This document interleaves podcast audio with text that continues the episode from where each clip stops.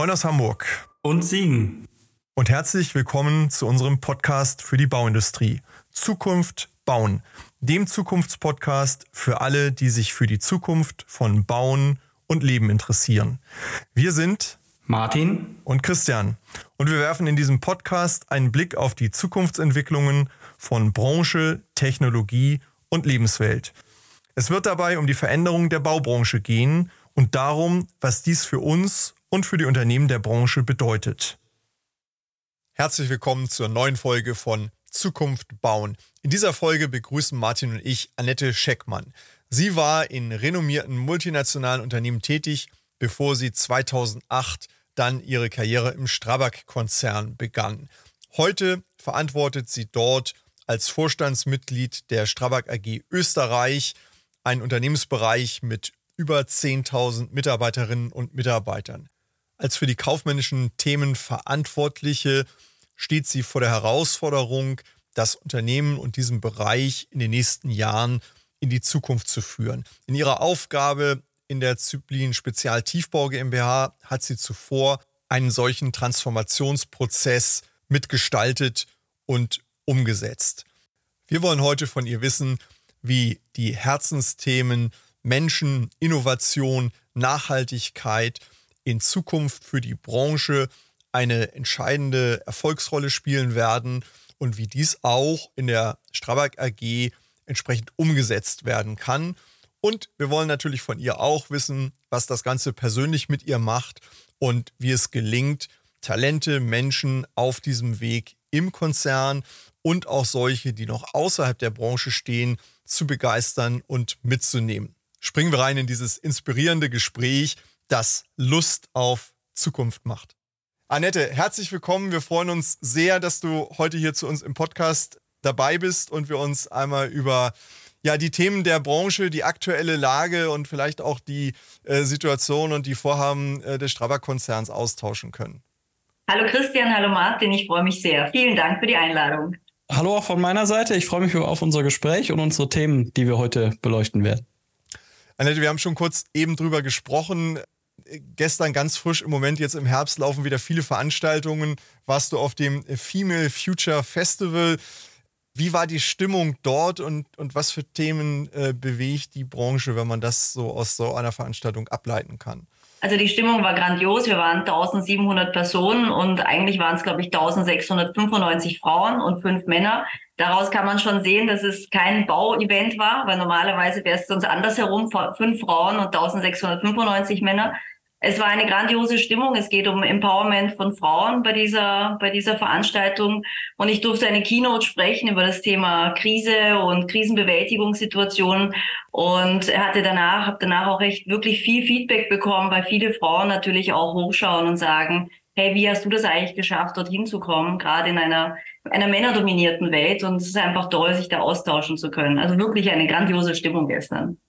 Äh, ich glaube, das ist vielleicht auch nochmal ein ganz guter Ansatzpunkt. Der eine oder andere Hörer wird das vielleicht ja wissen, wie dein Weg so war, aber vielleicht für die, die das heute das erste Mal hören, ähm, Annette Scheckmann, wie ist da der Weg gewesen? Wie, wie, wie, wie landet man am Ende, oder es ist wahrscheinlich nicht das Ende, aber wie, wie landet man im Vorstand ähm, der Strabag in Österreich? Wie hat das angefangen? War das schon von Kind auf klar? Gibt es da irgendwie eine Vorbelastung in der Familie wie bei Martin, wo der Vater Ingenieur war und, und das genetisch schon eigentlich festgelegt war, dass es in die Richtung gehen muss? Oder war das ein ganz anderer Weg? Nein, es war ein ganz ein anderer Weg und ich muss lachen, weil äh, als Kind wollte ich unbedingt Ärztin werden. Dann gab es ganz, ganz viele Berufsbilder, die ich mir vorstellen konnte. Äh, beim Abitur habe ich gedacht, ich studiere Molekularbiologie und tatsächlich muss ich wirklich sagen, äh, eine Sache, die mich bis heute tatsächlich immer wieder begleitet, ist das Thema, ich habe mir alles zugetraut, aber Molekularbiologie nicht. Also habe ich äh, internationale BWL studiert und ähm, ich habe vorher eine Banklehre gemacht und bin dann in unterschiedlichen Unternehmen unterwegs gewesen. Ich war bei Bosch, ich war bei Daimler und bin dann total quer eingestiegen zur Strabag und äh, ich sage das auch ganz ehrlich im Konzern. Also das Letzte, das auf meiner Liste war als Unternehmen oder als eine Branche, war die Baubranche, weil sie für mich eigentlich keine Zielbranche war. Weder innovativ noch irgendwie für Frauen ansprechend. Und ich bin dort gelandet über eine Direktansprache 2008 und wurde in den Konzern geholt und habe damals im Bewerbungsgespräch gesagt, ich sage es Ihnen gleich, ich komme, aber ich bleibe zwei Jahre und dann bin ich weg. Und es ist lustig, weil jetzt bin ich seit 15 Jahren da und ich kann mir gar nicht vorstellen, wegzugehen. Und äh, ja, so war mein Einstieg in die Branche. Also ich, ich, ich höre das so gerne, weil es ja wieder beweist, äh, wenn man einmal diese Schwelle übertreten hat in ja. die Baubranche, die sich vielleicht eben nicht als Zielbranche äh, ja. von der Hochschule aus so sofort erklärt, wenn man zumindest nicht Bauingenieur studiert mhm. äh, und sein will, ähm, ist es so typisch, man ist dann begeistert und sieht eigentlich die Möglichkeiten, vielleicht auch die Bedarfe, was man bewegen und verändern kann und muss und will. Und ähm, dass das eben doch ein total spannendes Metier sein kann und irgendwie scheint es dich dann ja auch gefangen zu haben. Ja. Also ich glaube, das, das, das, was ich glaube, was wir falsch machen bei uns in der Branche, ist, wir verkaufen uns total unter Wert. Ähm, es ist natürlich so shiny, in der IT irgendwie unterwegs zu sein oder irgendwie in der Automobilbranche, weil da siehst du das Produkt und denkst dir, vor, alle fahren, einen, weiß ich will jetzt keinen Namen nennen, ja, aber alle fahren die Großen aus Deutschland. Ähm, und aber die Frage, die sich doch stellt, ist, ist, wie arbeite ich? Also wie, wie ist tatsächlich dann der Arbeitsstil? Und da stellen wir total wenig äh, raus oder streichen auch wenig raus, wie individuell wir unterwegs sind und wie unternehmerisch wir unterwegs sind in der Baubranche. Und das kann dir in den großen Konzernen anderer Branchen nicht passieren. In den großen Konzernen, und ich war dort unterwegs, wenn du dort äh, einen Bleistift bestellen möchtest, brauchst du gefühlt zehn Unterschriften. Ja, bei uns in der Baubranche ist es eben so, dass du Millionenprojekte verantwortest als Techniker, als Projektleiter. Und du bist so unternehmerisch unterwegs, du entscheidest so viele Dinge jeden Tag. Das heißt, jeder, und dann kann ich wirklich jeder und jede, die ein bisschen selbstständig nur arbeiten möchte, der muss in die Baubranche kommen und immer wieder neue Herausforderungen. Es ist, äh, ja, das ist das, was mich total begeistert für die Baubranche. Ja. Also, also da, da, da ja, Martin, ich glaube, da, da, da muss ich ja nochmal. Türen eingerannt, ja. Genau, offene Türen sind da eingerannt. Ich, ich, ich glaube, es war irgendwo in den ersten zehn Folgen, habe ich das auch schon mal gesagt, des Podcasts. Ähm, wir, wir verkaufen uns wirklich unter ja. Wert. Ich weiß noch, dass wir mal ähm, von der Arbeit aus äh, Gäste hatten von einem total bekannten, hippen Startup aus der Berliner Startup-Branche und die haben als ITler so verkauft, wir sitzen abends zusammen, das habe ich auch in der Folge mhm. damals schon gesagt, wir sitzen dann zusammen und essen Pizza, wir sind total cool miteinander und ich habe mir immer nur gedacht, das ist auf jeder Baustelle, Baustelle gang und gäbe, ja. dass da ein Grill ist, dass ja. man zusammen ja. auch mal irgendwie sich zusammensetzt und auch mal was Privates redet ich kenne auch keine Baufirma, wo unter den Kollegen nicht eine sehr, sehr gute Kameradschaft herrscht, mhm. wo sich untereinander auch geholfen wird, egal ob äh, beruflich oder privat. Also die, die Ansammlung an, an Leuten, mit denen man was anfangen kann, wenn man das mal so ausdrücken darf, ja. die ist, glaube ich, in der Bauindustrie sehr, sehr hoch. Wir kriegen es nur irgendwie nicht so gut verkauft. Ja? Wir ja. sind mal wieder beim Tatort und dem, dem Mörder. Christian und ich haben uns da schon öfter drüber ausgelassen. Ähm, aber äh, was du gerade auch sagtest, ähm, und Christian hat es ja bestätigt, es ist irgendwie für Nicht-Bauberufe, also wenn ich Kaufmann, Kauffrau, Jurist, Juristin bin oder ITler, ähm, nicht die Zielbranche. Und ich glaube, da muss die Bauindustrie vor allen Dingen anpacken. Das Marketing, für Bauingenieure und Architekten und Co. ist wichtig und richtig. Das müssen wir auch weiter weitermachen als äh, Industrie. Aber wir müssen gedanklich auch mal den, den Switch hinkriegen, dass wir ja auch andere Berufe in die Branche mhm. ziehen müssen. Und da, glaube ich, machen wir noch zu wenig. Wir gehen zu den Bauingenieurfakultäten als Baufirmen und versuchen, die Absolventen zu bekommen. Aber das ist ja nur ein Wettbewerb untereinander. Aber wir müssen als gesamte Branche an die großen BWL-Fakultäten, an die großen Informatikfakultäten und sagen, du kannst beim ITler der 47.000. Programmierer sein oder aber du gehst zu einem Bauunternehmen und du bist der, der der Enabler für die ganze Industrie sein kann. Und ich glaube, die baufernen Berufe für die Branche zu begeistern, ist eine Aufgabe vor den ganzen Themen, die da auch stehen, KI, Data Science und so weiter, die die Bauindustrie lösen muss. Also, also ich sehe das, ja. Ja, bitte, ja, bitte. Also ich, ich sehe ich sehe das äh, absolut genauso. Ähm, und deswegen gehe ich auch viel raus, aber wir, wir alle, nicht nur ich, sondern wir alle gehen jetzt immer mehr raus und, und repräsentieren auch. Und es geht nämlich nicht nur darum, auf einer Baufachtagung unter den, unter unseresgleichen äh, miteinander äh, zu fachsimpeln über, ich weiß nicht, über den nächsten Kran, den wir kaufen. Darum geht es. Es ist auch wichtig, gar keine Frage. Aber es ist genau, genau so wichtig, wie zum Beispiel ich gestern auf einem Female Future Festival war, wo da 1700 ähm, meistens Frauen sitzen und die wenigsten von denen sind in der Baubranche unterwegs. Und dort zu zeigen, hey, ich bin dort in der Baubranche unterwegs und das ist das Coole, was wir dort machen. Und einfach die unterschiedlichsten Gruppierungen anzusprechen, die unterschiedlichsten Personengruppen anzusprechen und zu sagen, wir sind echt cool und du kannst wirklich etwas bewegen bei uns. Also ich, ich würde gerne noch mal auf zwei Punkte eingehen, bevor wir dann vielleicht auch auf, auf die weiteren Themen äh, einsteigen, die sich ja daraus ableiten. Wie, wie, wie kriege ich das am Ende alles hin und wie bin ich dann als Unternehmen auch erfolgreich dabei? Ähm, ich glaube, einmal dieses Thema Verantwortung finde ich nochmal wirklich zu betonen. Also man kann hier in der Bauleitung, Martin, du, sagst es ja auch immer, als ganz junger Mensch schon Verantwortung für Millionen haben. Wer das also will, wird das in anderen Branchen so gut wie nicht finden. Äh, das kann irgendwann dann auch mal sein, meistens sehr viel später in der Karriere. Und äh, man, man hat eigentlich auch diese Projektverantwortung. Man sieht hinterher, was man selber verantwortet und zustande gebracht äh, hat. Also das finde ich faszinierend. Ich glaube, das wird von vielen von außen eben gar nicht so gesehen. Und das Zweite, ich hatte neulich ein sehr interessantes Gespräch über diese Frage, wie kriegen wir eigentlich ähm, Leute in die Branche rein. Der Fokus sind ja immer die, die Hochschulen am Ende. So und, und ähm, ich glaube, wir müssen viel früher anfangen. Die meisten Bauunternehmen bauen zum Beispiel ja auch im, sind im Schulbau tätig, bauen Schulen. Warum nicht so ein Projekt, wo Schulen auch umgebaut und erweitert werden, so auflegen, dass man die jungen Leute mit einem Projekt an der Schule in dieses Projekt mit einbindet und sie sozusagen als, als junge Leute über, den, über die naturwissenschaftlichen Fächer einfach begeistert für diese Branche bis hin zur Betriebswirtschaft. Ja, also, dass ich sage, wir, wir machen hier irgendwie so ein Projekt und ihr macht ein Teilprojekt Ausgestaltung der Schule oder was auch immer und man bindet sie in, in die Entwicklung der eigenen Schule mit ein und führt sie aber eben auch über so eine spannende Kooperation schon mal heran an die Möglichkeiten dieser Branche.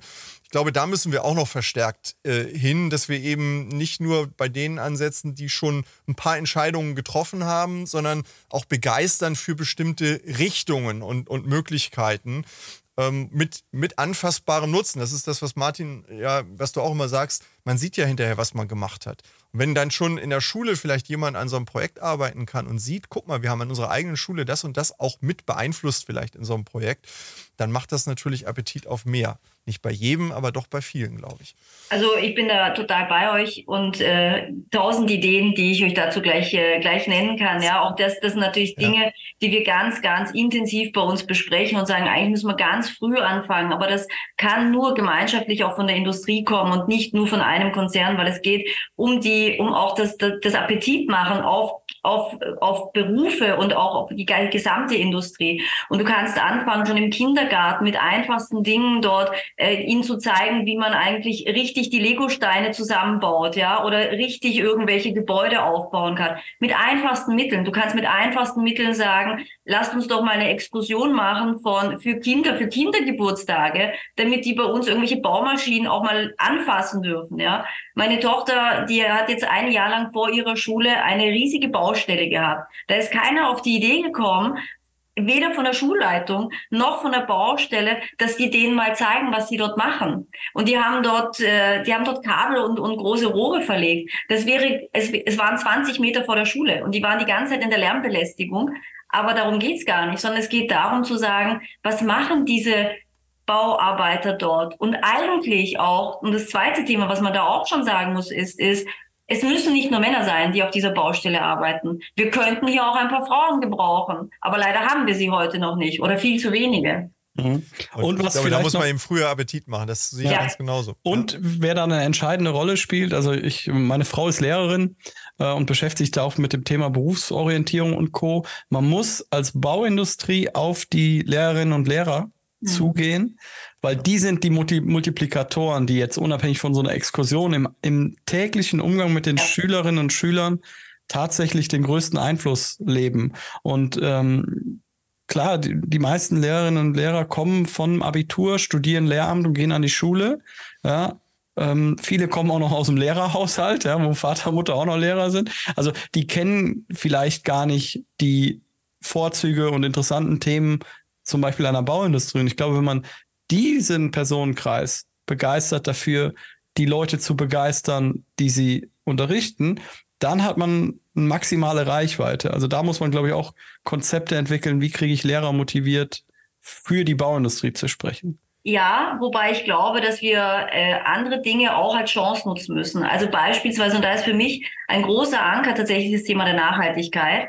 Ähm, aus einem einfachen ja. Grund. Wir haben so einen hohen Impact. Und ich glaube, dass wir auf, auf das Thema der Nachhaltigkeit und wir haben so, solch, so viele große Stellhebel, dass ich glaube, dass wir natürlich auf der einen Seite die Basis, die Basisbildung zum Thema Bau grundsätzlich sehr wohl verändern müssen. Aber das ist eine sehr, sehr langfristige Strategie. Die wird erst in 20 Jahren greifen. So ehrlich müssen wir mal sein. Ja, auch wenn wir heute super perfekt beginnen würden, die wird erst eine gesellschaftliche Veränderung bewirken in den Köpfen der, der Kinder und der Jugendlichen in 15 bis 20 Jahren. Was ich glaube, dass sehr kurzfristig greifen wird, ist herauszustreichen. Und deswegen finde ich auch unseren Slogan oder auch unseren und dieses Work on Progress so extrem wichtig, einfach zu sagen, wir haben einen Impact und zwar einen der größten Stellhebel, den wir hier haben. Und wenn ihr etwas verändern wollt, dann kommt zu uns. Und es ist da relativ egal, ob ich Bau Leiter oder Bauingenieurwesen studiert habe, Bauleiter kann man nicht studieren, Bauingenieurwesen studiert habe oder etwas anderes studiert habe. Wenn ich etwas verändern möchte, dann kann ich zu Strava kommen oder in die Baubranche gehen und dort etwas verändern. Aber dann muss ich natürlich zu einem Unternehmen gehen, das auch etwas verändern möchte. Jetzt, das muss man jetzt auch mal so sagen. Ja? Ich, ich glaube, die, die nichts verändern möchten, die werden wir bald am Markt nicht mehr haben. Das wird sich sortieren, äh, beziehungsweise werden die, die nichts verändern möchten, auch auf den Weg mitgenommen werden. Die einen etwas mehr mit Zwang, auch über die gesetzlichen ja. Regelungen, die da ähm, immer mehr kommen. Also da, da, aber das ist schon richtig, wenn die Kultur nicht danach ist, dann äh, trennt sich da auch erstmal die Spreu vom Weizen. Also da Augen auf, ähm, äh, mit wem man sich da dann ähm, zusammentut. Vielleicht ist das nochmal ein gutes Stichwort. Du bist ja auch durch diesen Konzern gegangen, durch einige Stationen, hast ähm, da auch den Spezialtiefbau bei, bei Zyplin mitverantwortet und bis jetzt in, in diese Vorstandsposition äh, gegangen. Was war denn für dich jetzt persönlich die größte Überraschung bei dieser bei diesem neuen Job? Was hat sich am meisten verändert für dich dadurch, was vielleicht auch unerwartet war? Also unerwartet, glaube ich, ähm, ist das Thema natürlich, oder eigentlich erwartet, kann man schon sagen, ist natürlich das Thema, ähm, erstens ist es ein viel, viel größerer Bereich. Und jetzt komme ich in zurück in ein Land, in dem ich bisher noch gar nicht unterwegs war. Das heißt, es sind 10.000 Mitarbeiter und dort in die Strukturen hineinzukommen und dort die Mitarbeiter kennenzulernen, weil darum geht es ja. Ich möchte die Mitarbeiter kennenlernen, ich möchte verstehen und will hinhören, damit ich weiß, wo ich sie auch, wo ich sie unterstützen kann, wo ich ihnen helfen kann, wo, wo ich sie entwickeln kann. Und dort erstmal hineinzukommen, das dauert viel länger als man glaubt oft. Man glaubt irgendwie, man kommt in einen neuen Job und dann läuft das schon. Und äh, da gibt's die ganz tollen Bücher in 100 Tagen, keine Ahnung. Und äh, die, die ersten 90 Tage sind die wichtigsten. Äh, du brauchst erst mal ein Jahr, bis du Menschen kennengelernt hast. Also so ehrlich muss man einfach mal sein. Und das zweite Thema ist natürlich, dass du umso, umso mehr du in die Verantwortung nach oben hingehst, umso weniger kannst du operativ steuern. Und äh, da ist immer mehr das Thema Führen über Führung, Führen über Menschen und du kannst nicht mehr operativ eingreifen. Und als ein ganz klassisches Beispiel im Spezialtiefbau äh, wenn es darum ging, ein Nachhaltigkeitsprojekt äh, zu kalkulieren und zu sagen, es gibt ein Projekt, das könnten wir mit CO2-reduziertem Beton machen, das kostet 60.000 Euro mehr, der Kunde will es nicht zahlen. Dann haben wir, mein Kollege und ich, entschieden und haben gesagt, wir machen es trotzdem, weil es uns wichtig ist. Uns persönlich ist es wichtig. Und dann werden wir in diesem Projekt, das war ein Projekt in Berlin, 60.000 Euro drauflegen. Aber wir können uns das leisten, das tun wir. Jetzt im Vorstandsbereich habe ich keine operative Verantwortung für ein Projekt. Das heißt, es ist jetzt die Überzeugungsarbeit der Manager, die darunter entscheiden, dass ich sage, Nachhaltigkeit ist ein wichtiges Thema und du musst auch investieren an der einen oder anderen Stelle. Also das ist einfach jetzt anders. Ja, also es ist, es ist sozusagen wirklich eine andere Arbeitstechnik, wenn man so ja. will, die, die mit mal entsteht und der, der rote Faden bleiben immer noch die Menschen, nur der Weg zu den Menschen verändert sich so, so, so ein, ein, wenig. Also äh, wir, wir haben ja auch schon, ich weiß dass du bist da affin, auch die ganzen New Work-Themen ähm, äh, mal angesprochen. Ähm, wenn man das jetzt mal vor dem Hintergrund des eben Gesagten sieht, was sind denn die Themen, die die Menschen erreichen? Und das sind ja einmal auf der Klaviatur die Jüngeren natürlich, die Mittleren und die Älteren. Also da, da sind ja mehrere Generationen, die man eigentlich erreichen will. Die einen hat man vielleicht noch nicht erreicht, die anderen darf man nicht verlieren. Also das ist ja auch eine Gemengelage, wenn man jetzt auf, auf die 10.000 mal schaut, die im Moment in deiner Verantwortung da liegen. Wie bekommt man das hin, zeitgemäß äh, die Ansprache und auch das, was tatsächlich gelebt wird, zu fördern, ohne andere zu verlieren dabei? Mhm. Oder ist diese Unterscheidung mit entweder oder gar nicht richtig? Also ich glaube, ähm, entweder oder ist, glaube ich, nicht ganz so richtig, also was heißt schon richtig, ja. Das Thema ist für mich, was sind eigentlich, du hast am Anfang angesprochen, ja, was sind New Work Trends? Und, und viele sprechen dann eben über Homeoffice oder Vier-Tage-Woche und dann werden diese, diese Schlagworte oft benutzt und dann geht's immer nur um das einzelne Thema. Und ich mhm. sage dazu nicht, ich belächle das immer so gerne und sage, das, was vor 20 Jahren der Obstkopf war, über das wir uns unterhalten haben, ist heute eben die Vier-Tage-Woche. Ja? Und ich glaube, und davon bin ich einfach überzeugt, das ist meine ganz persönliche Meinung, es geht nicht um die einzelnen Schlagworte, sondern es, worum geht es? Es geht immer mehr um das Thema Individualität. Das heißt, jeder hat individuelle einfach individuelle Bedürfnisse. Und die Frage ist, wie gut kannst du dich als Konzern, und das muss man einfach sagen, die Strabag ist ein Konzern, auf individuelle Bedürfnisse individuelle Lösungen finden. Und das bedeutet im Umkehrschluss, dass du immer mehr auch die Verantwortung als Führungskraft schon in den ersten Führungsebenen übernehmen musst und einfach in Dinge, in, in Diskussionen gehen musst und da, daran müssen wir arbeiten, die Mitarbeiter auch in der ersten Führungsebene zu enablen und auf individuelle Lösungen auch eingehen zu können, ja. Und ich rede da häufig zum Beispiel als, als Beispiel, ja, wir reden oft Führung in Teilzeit und Teilzeit und wir sprechen über Teilzeit.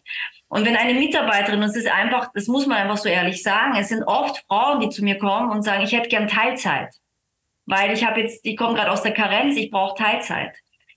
Dann diskutiere ich das Thema mit der Dame und zwar nicht, weil ich hier keine Teilzeit ermöglichen möchte, sondern weil ich selber eine Frau bin und ich selber weiß, was es bedeutet, wenn man in Teilzeit geht. Es bedeutet eine, eine, ein erhöhtes Risiko für Altersarmut. Es bedeutet eine niedrigere Rente. Es bedeutet eine höhere Abhängigkeit. Es sind einfach Themen, die man besprechen muss, auch in diesem Arbeitsumfeld, um dann zu sagen, was möchtest du wirklich? Und das, was sich meistens Menschen in Teilzeit erkaufen möchten, in Anführungsstrichen, ist das Thema, ich möchte um 15.30 Uhr aus dem Büro gehen damit ich mein Kind abholen kann vom Kindergarten. Aber ab 18 Uhr arbeite ich eh wieder weiter.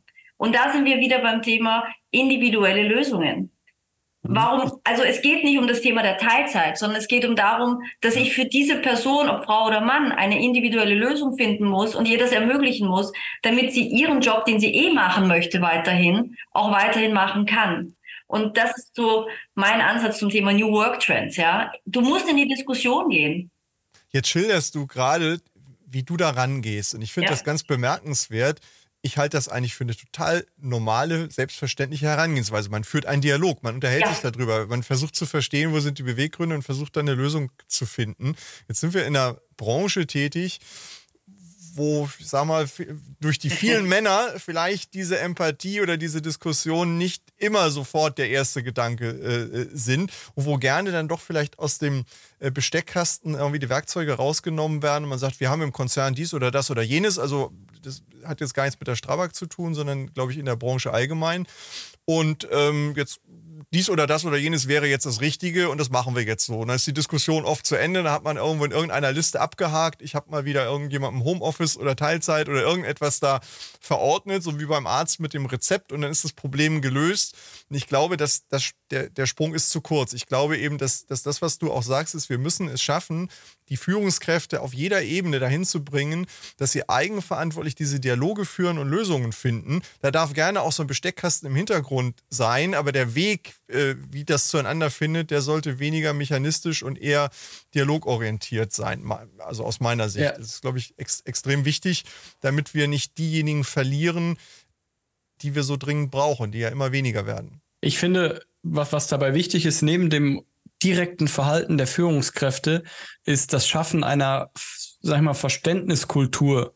Weil was ich beobachtet habe, egal in welchen Unternehmen, dass wenn individuelle Lösungen geschaffen wurden oder grundsätzlich von den Führungskräften vorgelebt wurden, so nach dem Motto, don't hire smart people and tell them what to do, dass man sagt, okay, am Ende ist es ein ergebnisorientiertes Arbeiten. Wann und wo du das machst, ist eigentlich primär erstmal nicht so wichtig. Klar, wir wollen eine gewisse äh, Zusammengehörigkeit, deswegen fünf Tage Homeoffice ist vielleicht auch nicht überall angemessen, aber grundsätzlich, dass erstmal individuelle Lösungen geschaffen wurden zwischen Führungskraft und der betreffenden Person ist eine Sache.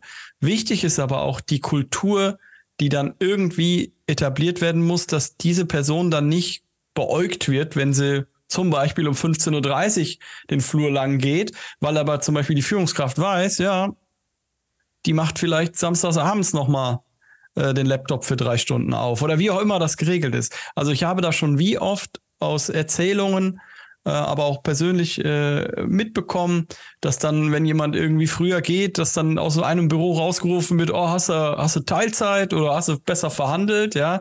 Ähm, sowas muss natürlich dann auch in einem Unternehmen geschaffen werden, dass äh, es nicht nur dieses Verhältnis ist Führungskraft-Mitarbeiterin oder Mitarbeiter, sondern dass insgesamt eine Kultur dafür ist, dass klar ist, es gibt nicht dieses, wer hier richtig arbeitet, ist der, der als letzter den Parkplatz verlässt und als erster da ist, sondern das sind individuelle Regelungen und jeder nach seiner Fasson, solange die Leistung am Ende stimmt. Ja, das muss man natürlich auch immer noch sagen. Äh, das, man ist auch kein Wohlfahrtsunternehmen, sondern das geht auch darum, dass die Leute entsprechend äh, einen Return on Invest bringen durch ihre Anstellung. Aber da muss so eine Kultur sein, dass man dann nicht irgendwie von den Kollegen irgendwie hinterrücks an Pranger gestellt wird. Absolut, aber ich bin auch davon überzeugt, wenn du individuelle Lösungen äh, lebst, dann lebst du sie für alle und nicht nur für einen. Genau. Das heißt, du hast dann automatisch die Kultur, weil es für jeden eben einen entsprechenden, einen entsprechenden Plan oder eine entsprechende Lösung gibt. Und ich glaube auch, so ehrlich muss man einfach sein, so wahnsinnig unterschiedlich sind die Anforderungen gar nicht. Die Menschen haben gar nicht so wahnsinnig viele so, so unfassbare Wünsche, ja, von denen ja so oft gern in der, auf der Metaebene gesprochen wird und dann heißt es so die neue Generation und das ist alles so schrecklich. Das ist es ja überhaupt nicht. Das, was für mich oft äh, so erstaunlich ist, ist gerade oft auf Panels, dass es eben so verteufelt wird, diese Genera die nächste Generation und ich denke mir, der einzige Grund, warum ihr nur so redet, ist, weil ihr euch mit dem Wandel nicht beschäftigen wollt. Ja, klar, es ist am einfachsten zu sagen, ähm, so wie es früher war, war es gut. Ja, aber das sind genau die Leute, die im Unternehmen immer sagen, so haben wir es bisher immer gemacht und deswegen war es super. Nee,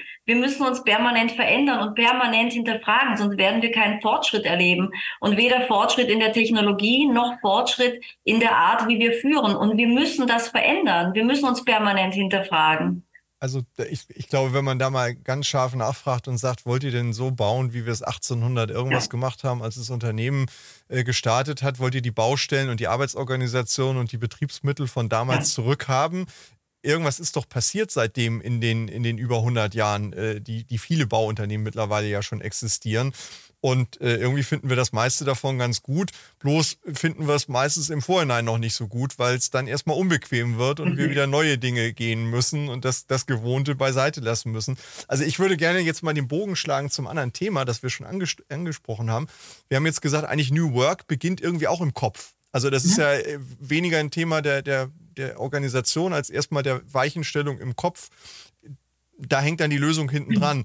Und äh, wir haben hier in einer der Podcast-Folgen auch so einen schönen Satz schon mal gehört: Nachhaltigkeit beginnt im Kopf. Und äh, mhm. ich würde gerne, Martin, das Thema jetzt mal dahin lenken, ja. dass wir mal darüber reden, was eigentlich Nachhaltigkeit für dich, für euch, für die Branche, fürs Unternehmen bedeutet und wie wir das eigentlich hinkriegen, dieses dicke Brett ähm, mhm. gesellschaftlich und unternehmerisch so durchzubohren.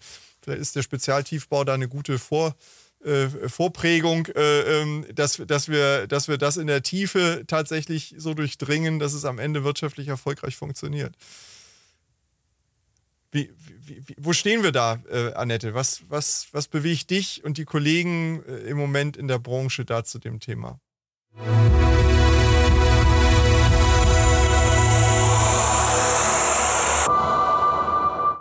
Stelle ein kurzer Hinweis in eigener Sache für diejenigen unter unseren Zuhörern, die sich gerade in ihrem eigenen Unternehmen mit relevanten Zukunftsfragen befassen und die deren Ausgestaltung und die Umsetzung von Lösungen beschleunigt und ergebnisorientiert für den Erfolg vorantreiben wollen. Sprechen Sie gern Martin Ferger für Themen zu Lean, BIM, Digitalisierung und Prozessoptimierung über www.ferga-consulting.de und mich, Christian Haag, zu strategischer Transformation, Strategie, Führung und Sparring für Top-Entscheider über www.christianhaag.de an. Im Rahmen dieses Podcasts, aber auch darüber hinaus, tragen wir gern als Speaker in Präsenz oder online zur Inspiration Ihres Publikums im Rahmen Ihrer Veranstaltungen bei.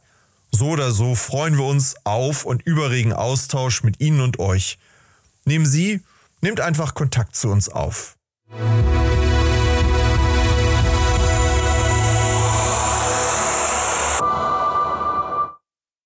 das Thema Nachhaltigkeit ist für uns in der Strabag natürlich enorm wichtig. Es steht äh, als Prio 1 ganz, ganz oben drauf. Und äh, du hast es gerade so schön gesagt, Nachhaltigkeit beginnt im Kopf und es, es stimmt total. Und deswegen sehe ich das auch ähm, als einen totalen Change-Prozess. Ja, Nachhaltigkeit ist für, für die Baubranche, äh, eigentlich für alle Branchen, ist ein Marathon. Es wird kein Sprint werden. Das ist mal Punkt Nummer eins. Punkt Nummer zwei ist, und das finde ich auch das Grandiose auch an wirklich an, an unserem Slogan ist, sich dazu zu bekennen, dass wir 38 Prozent als Bauwirtschaft an CO2 produzieren. Das ist einfach so. Und die Bekenntnis dazu und ehrlich zu sagen, ja, das ist so und wir wollen etwas verändern, das ähm, ist der erste Punkt, weil du kannst nur etwas verändern, wenn du dich dazu bekennst, dass so wie es bisher gelaufen ist, nicht in Ordnung ist. Ja, und äh, dazu haben wir uns ja bekannt.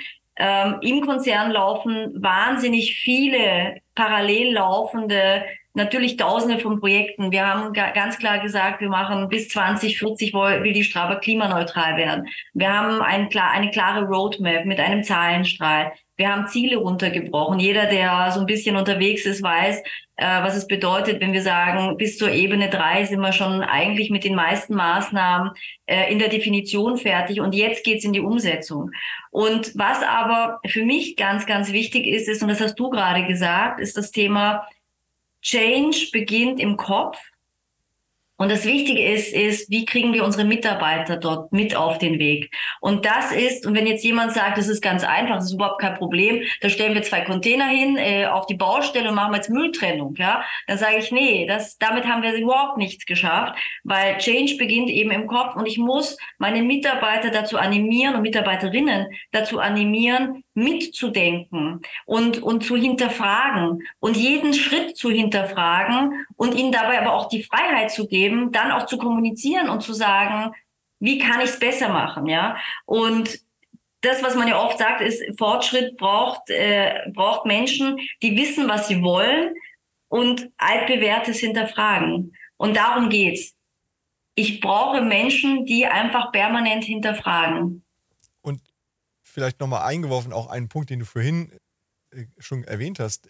Du und dein Kollege haben entschieden, bei dem Projekt legen wir 60.000 Euro drauf, weil wir mhm. das für wichtig halten. Man ja. braucht eben auch eine Führung, die einen Rahmen schafft, in dem dann eben Handeln möglich wird und nicht Mitarbeiter, die sagen, ach, wir könnten jetzt hier was machen, aber das ist denen da oben, wie es dann oft heißt, bestimmt nicht recht oder äh, ich habe am Ende wirtschaftlich Nachteile, wir verlieren Geld. Man ist ja, also Geld verdienen im Bauen ist ja nicht ganz so einfach. Insofern sind alle schon darauf gedrillt, die Euros zusammenzuhalten. Und dann ist das schon ein, ein, ein Change im, im Mindset zu sagen, nein, wir investieren da an dieser Stelle, ja. weil wir glauben, dass das für die Zukunft essentiell sein wird. Also ich, also eins ist ganz klar und das, das möchte ich auch ganz klar sagen. Am Ende des Tages ist jedes Unternehmen dazu verpflichtet, gegenüber seinen Shareholdern, Stakeholdern äh, Geld zu verdienen. Ja? Und, äh, und man kann jetzt, und da kannst du jetzt zwar unterschiedliche Sichtweisen drauf haben. Du kannst jetzt sagen, Nachhaltigkeit ist super, super schwierig und es ist so schrecklich und ich muss das jetzt machen und ich werde von der EU gezwungen und es ist furchtbar. Du kannst, du kannst dir sozusagen dein Mindset darauf ausrichten oder du kannst sagen, hey, ich glaube, Nachhaltigkeit ist für, für mich grundsätzlich ein wichtiges Thema, weil ich einfach davon überzeugt bin, dass wir etwas tun müssen für die Umwelt. Aber auch bin ich davon überzeugt, dass es völlig neue Chancen bietet, auch damit Geschäft zu machen, auch damit, auch wirklich damit, äh, damit Geld zu verdienen.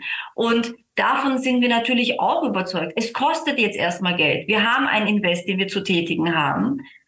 Aber es ist auch ein Invest in die Zukunft. Und mhm. wir werden, und ganz definitiv, wir werden den Bau komplett verändern müssen, der, die Sichtweise verändern müssen, weil so wie wir heute bauen oder so wie wir in den letzten 20 Jahren gebaut haben, kann es gar nicht mehr weitergehen. Und das, wir müssen da etwas tun.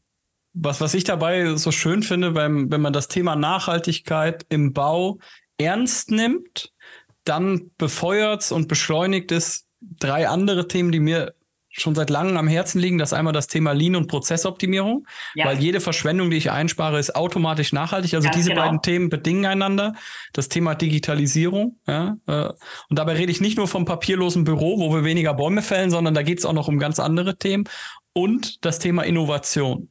Ja, weil ich glaube, dass tatsächlich die Nachhaltigkeitsdebatte oder das Nachhaltigkeitsthema und auch der Klimawandel entsprechend erfolgreich gemeistert werden kann, egal in welcher Branche, aber im Bau speziell, nicht dadurch, dass wir irgendwelche Verbote aussprechen oder Grenzwerte vielleicht noch entsprechend anpassen, sondern dass wir neue Verfahren, neue Ideen, neue Technologien entwickeln. Und da ist es wirklich gefragt, das Thema Innovation zu fördern, aber auch zu fordern von den Unternehmen, von den Leuten. Und dabei, sag ich mal, sind auf der einen Seite natürlich die Bauunternehmen der Pflicht, aber natürlich auch die Bauherren, gerade die öffentliche Hand, die dann auch solche Themen wie innovative Bauweisen, Nebenangebote ist dann das, das, das kleinste mhm. an Hebel, was es da geben könnte, äh, aber auch wirklich innovative Bauweisen auch fordert und einfordert und auch das als Zuschlagskriterium setzt neben dem Preis und sagt, okay, wer hier eine clevere Idee hat, die innovativ ist, die das Thema Nachhaltigkeit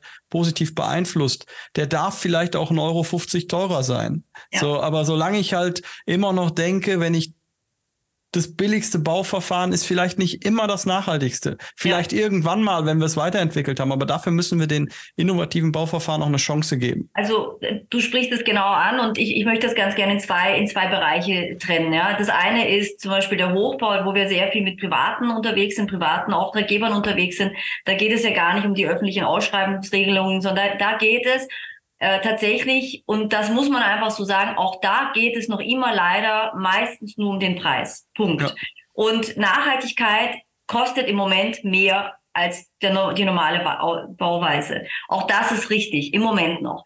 Aber es geht genauso wie du sagst, es geht bei dem Thema Nachhaltigkeit auch gerade im Hochbau um viel, viel mehr. Weil wenn ich baue, da habe ich schon alles definiert, da bin ich schon fertig. Da kann ich nur noch im Prozessmanagement etwas tun. Ein bisschen hier, ein bisschen da, da kann ich noch ein bisschen optimieren.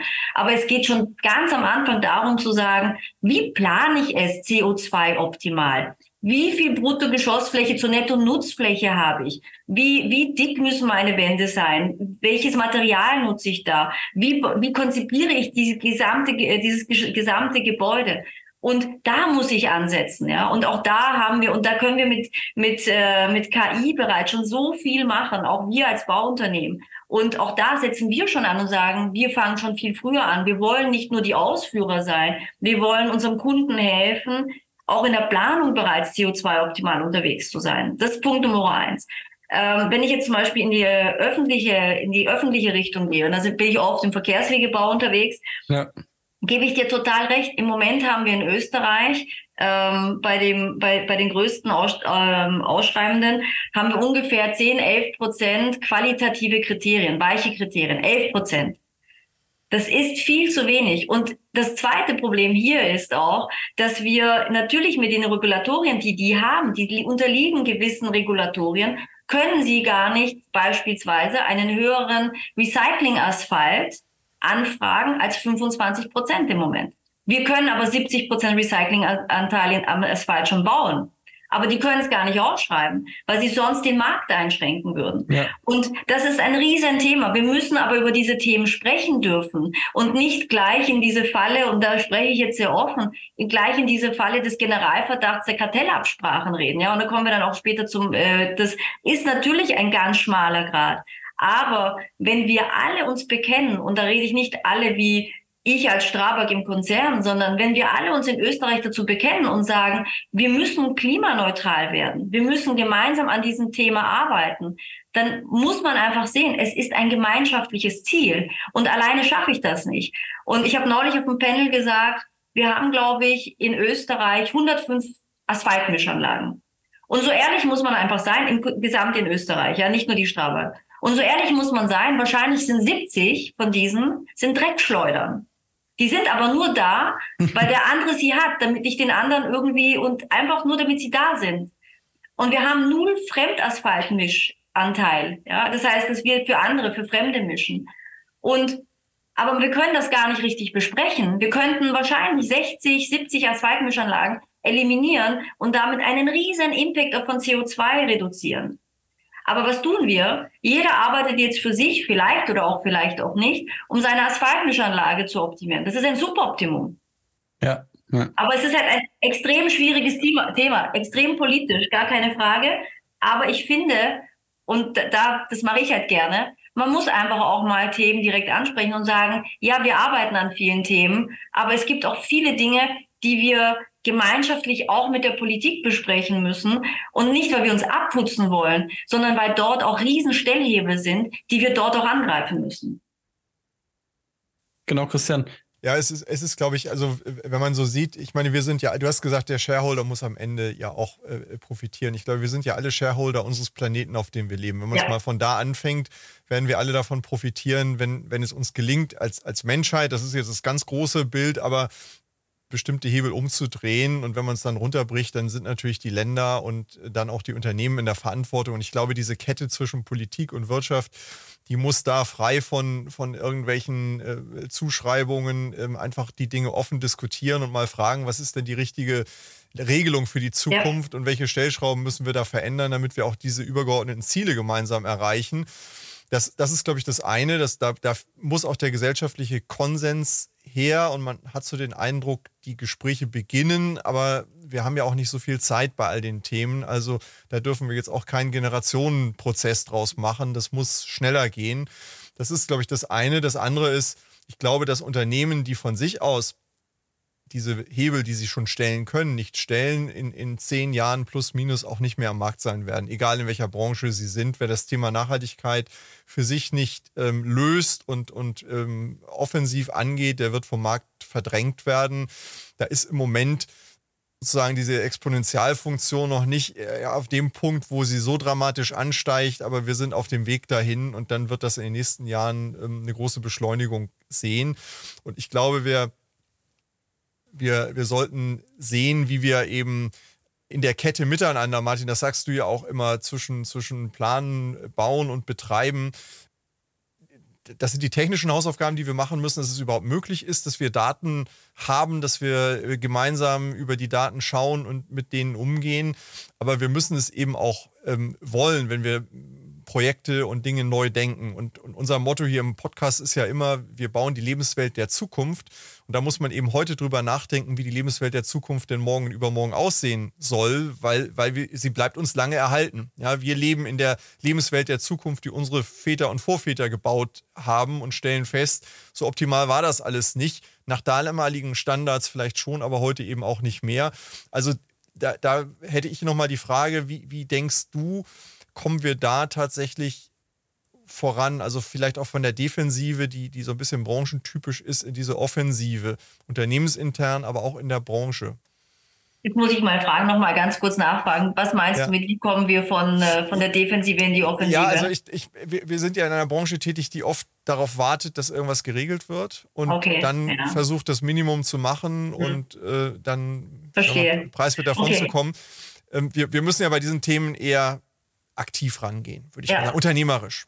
Ja, also ich, ich, also verstehe ich total, was du sagst. Ähm, für mich auch spannend. Ich war auf einem Panel und äh, meine vier Mitredner haben mir erstmal erklärt äh, zum Thema Nachhaltigkeit in der Baubranche, äh, dass wir ja eigentlich gar nicht schuld sind und dass wir drei Viertel, drei Viertel von den 38 Prozent ist ja eigentlich nur dann der Betrieb und dafür sind wir ja auch nicht verantwortlich und eigentlich machen wir uns kaputt und eigentlich, ja, und eigentlich muss man dazu auch noch sagen, gefährden wir unsere Arbeitsplätze. So, Punkt. Das waren so die Argumente meiner Mitredner und ähm, ich sage dazu immer, und das habe ich am Anfang des Podcasts gesagt, um etwas zu verändern und etwas verändern zu wollen, musst du akzeptieren, dass du auf dem Punkt A1 bist. Und wir sind am Punkt A1. 38 Prozent des CO2-Ausstoßes wird durch die Baubranche getätigt. Punkt. So. Und wenn du das verstehst dann weißt du, dass du den größten Stellhebel hast. Und wenn du den größten, dann verstehst, dass du den größten Stellhebel hast, ist das nicht ein Wahnsinn, welches Potenzial und Möglichkeiten und Chancen sich daraus bieten? Und jeder, der das verneint, der hat nicht verstanden, dass die Zukunft, die Zukunft und die Nutzung der Chancen dann an ihm vorbeigehen. Der wird einfach nur in der Vergangenheit leben. Und es hat uns bisher immer der Markt und auch die Vergangenheit gezeigt, jeder, der in der Vergangenheit leben bleibt, der bleibt halt nur in der Vergangenheit leben und nicht mehr in der Gegenwart. Ich, ich würde da auch noch mal ergänzen wollen, vielleicht ein, ein Detail noch mal eben hattest du es im, im Nebensatz äh, angedeutet, Annette, das ist jetzt ein politisches Thema. Ja, dann haben wir ja die Kurve gekriegt vom mhm. politischen Thema weg. Ich will da aber noch mal einmal den Appell setzen. Ich weiß nicht, wie viele Leute aus der Politik zuhören oder Leute, die Einfluss auf die Politik haben. Es wird in Österreich nicht anders sein als in Deutschland. Am Ende reicht es als Politik aber nicht zu sagen, wir wollen eine nachhaltigere Bauindustrie, wir wollen dies, das und jenes, wir wollen KfW irgendwas, ähm, Niedrigenergiehaus so und so, sondern es liegt manchmal auch im fachlichen Detail versteckt. Mhm. So, wenn ich dann so einfach mal zwei Beispiele rauspicken darf. Wir haben immer noch in Deutschland, ich glaube aber in Österreich ist es ähnlich, eine sehr, sehr strikte Trennung zwischen Planung und Ausführung. Mhm. Das ist für die konsequente, nachhaltige Überlegung bezüglich eines Projektes nicht besonders produktiv. Ja? Wir haben mhm. immer diese Grenze zwischen was wir bauen und wie wir es dann bauen. Da stecken dann auf einmal teilweise Unwägbarkeiten drin.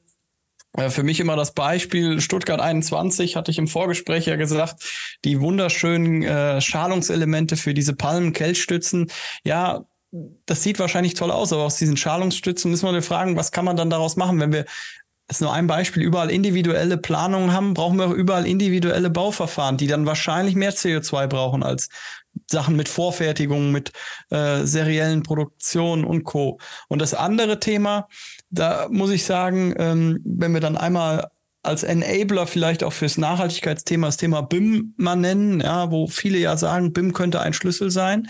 Dann unterhältst du dich mit, äh, mit äh, Kolleginnen und Kollegen aus der öffentlichen Hand und du sagst denen, ja, da liegt vor allen Dingen der Hebel im Gebäudebetrieb. Ja?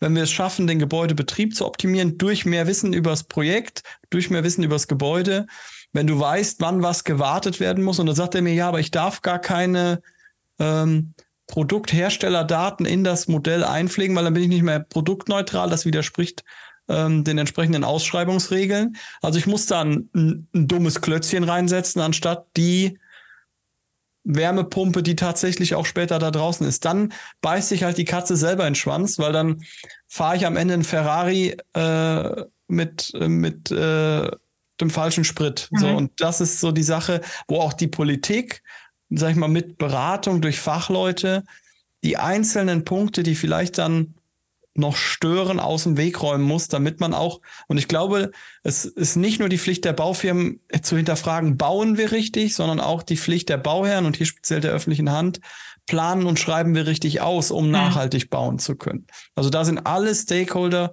im Baubereich gefragt. Aber du sagst es genau richtig. Also was ganz, ganz wichtig ist, und das ist mir wirklich, wirklich wichtig, ist zu sagen, wir nehmen unsere Verantwortung und soweit wir auch regulatorisch dürfen und können, wollen wir verändern als Konzern, als Strabag. Und wir drehen gerade wirklich jeden Stein um und äh, machen so viele Themen und so viele Projekte, die, die einfach wirklich groß sind, ja.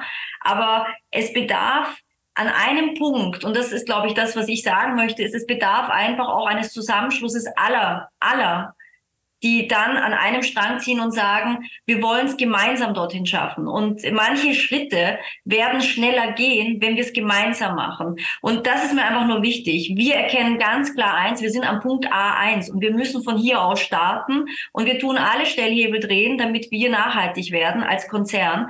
Aber ich glaube, dass es gesamtwirtschaftlich Stellhebel gibt, die können wir nicht beeinflussen. Und da bedarf es dann jeden am Tisch, dass wir darüber auch offen reden dürfen und auch ja. mit der Politik, auch mit der öffentlichen Hand. Wir müssen sprechen und es gibt vereinzelt bereits wirklich auch gemeinschaftliche Termine, wo wir sagen, die ausschreibende Hand an der einen Seite spricht über Nachhaltigkeit und sie laden jetzt wirklich alle Bauunternehmen ein, um mit gemeinsam Workshops zu machen zum Thema Nachhaltigkeit. Und da kann ich jetzt zum Beispiel die Aspinag nennen, die mit allen Baufirmen gemeinsam eben an unterschiedlichen Tagen diese Nachhaltigkeitsworkshops macht. Großartig. Das kann ich nur sagen, großartig, weil nur so schaffen wir es gemeinsam voneinander zu lernen.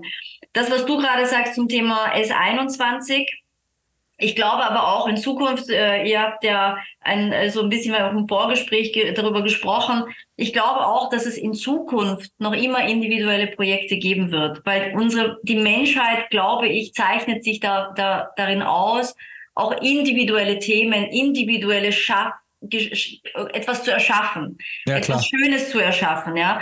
Und was ich aber auch glaube, ist, ist, dass das dann wirklich dann individuell sein wird. Es werden individuelle Einzelprojekte sein.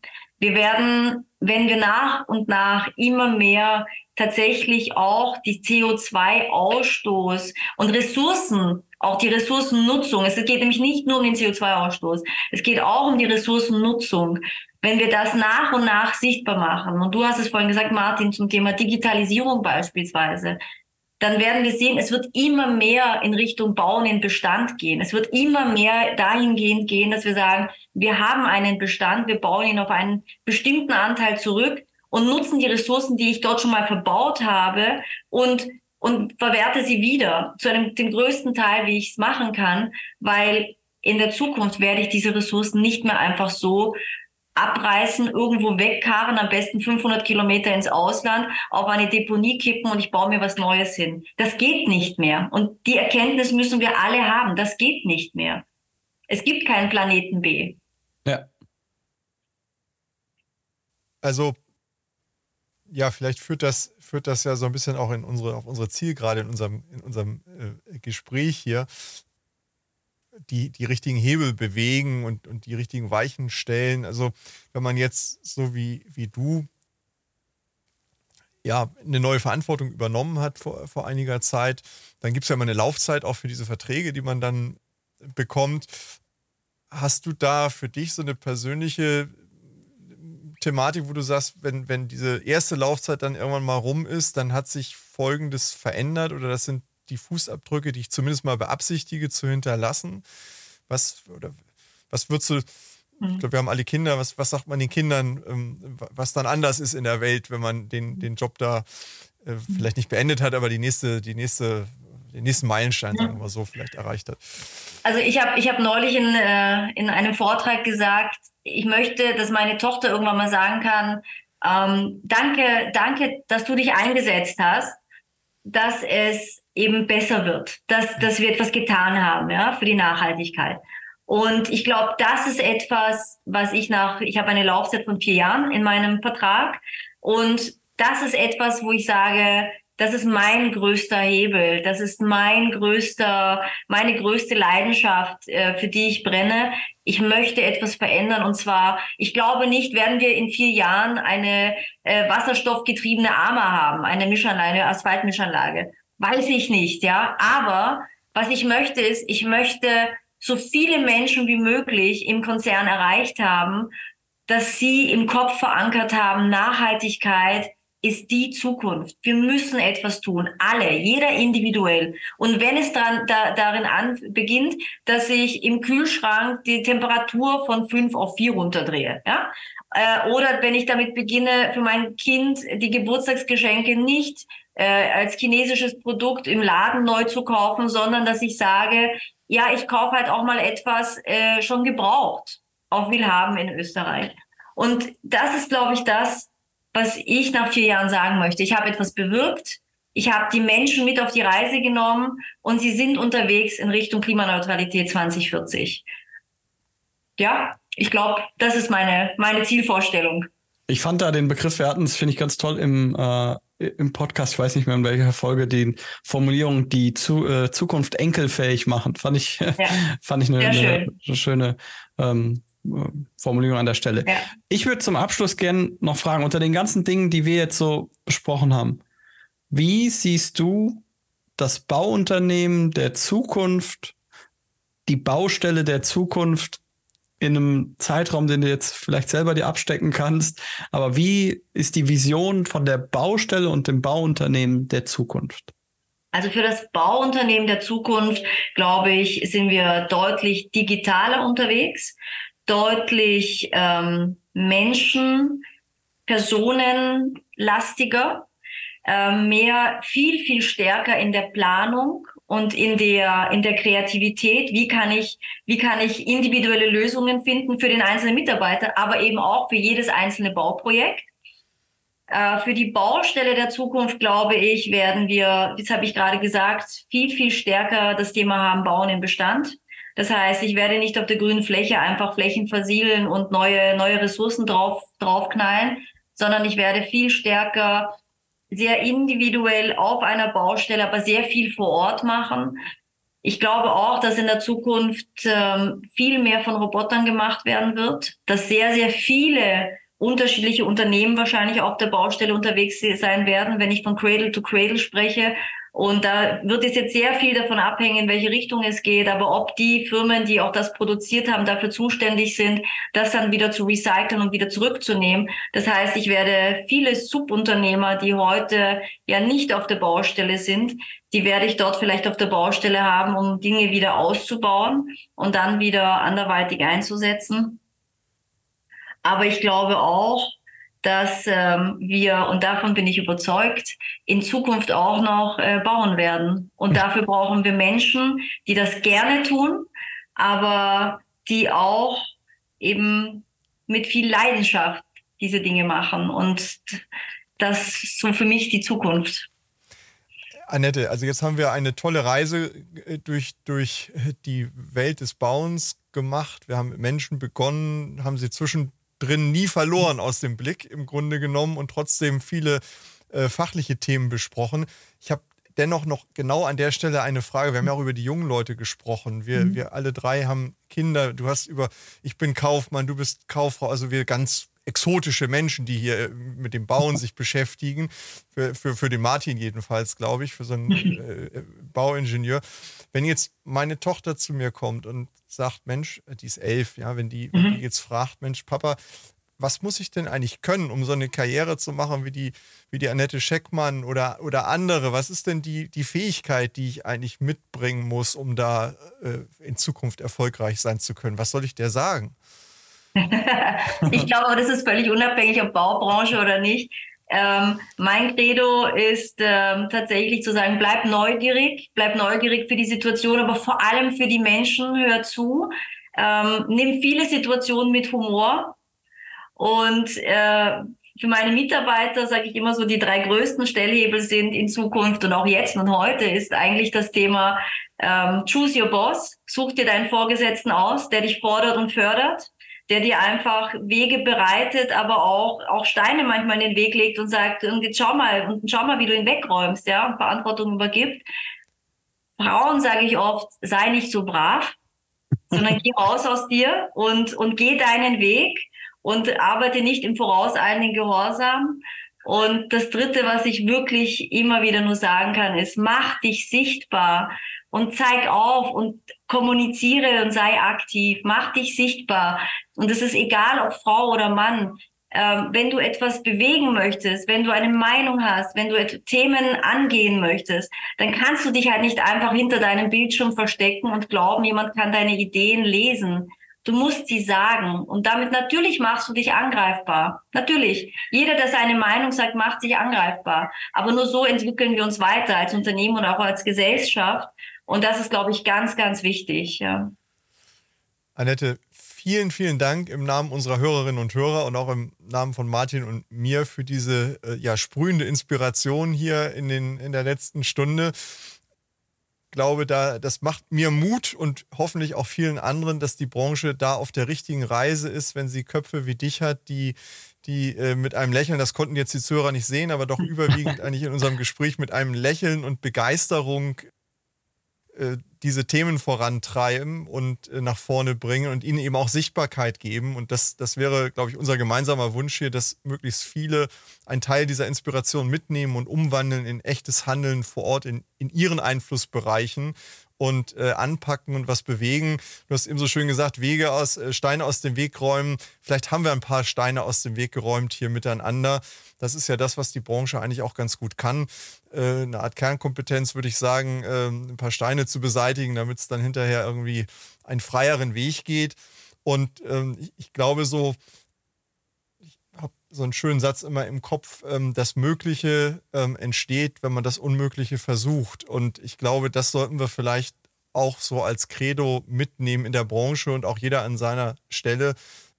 Man muss an die großen Themen heran und am Ende entsteht dann eben doch Neues und am Ende findet man das Neue oft meistens besser als das, was man vorher hatte. Und ist ein Stück Absolut. Ich möchte auch euch Danke sagen und das äh, möchte ich auch äh, sehr bewusst machen. Und zwar erstens Danke dafür, dass ihr so, so hartnäckig dran geblieben seid, mir auch die Möglichkeit zu geben, in diesem Podcast teilzunehmen. Aber auch Danke dafür, dass ihr wirklich mit sehr viel Engagement diesen Podcast macht und diese Themen aufgreift und auch publik macht, weil ich glaube, das ist genau das, was so oft fehlt, dass wir nicht darüber sprechen. Und mit diesem Podcast schafft ihr einen Dialog und auch eine, auch, auch eine Reichweite dieses Dialogs und nicht nur im Klein-Klein, dass wir einfach wirklich sehr gezielt und sehr öffentlich über die Themen sprechen. Und dafür danke. Und als meinen letzten Satz kann ich nur sagen, hör nie auf anzufangen. Und genau darum geht es, immer wieder neu, hör nie auf anzufangen und immer wieder neu zu denken und nach vorne zu schauen. Also vielen Dank für die Möglichkeit, heute mit euch hier darüber zu sprechen. Danke auch von meiner Seite, hat viel Spaß gemacht. Bis hoffentlich zum nächsten Mal. Ja, danke. Bis zum nächsten Tschüss. Mal, danke. Vielen Dank an Sie und euch fürs Zuhören bei Zukunft bauen, dem Zukunftspodcast für die Bauindustrie. Wenn euch der Podcast gefällt, würden wir uns über eine Bewertung freuen und natürlich darüber, wenn ihr den Podcast bei einem Podcast-Provider eures Vertrauens abonniert. Wir freuen uns auf ein Wiederhören. Bis bald.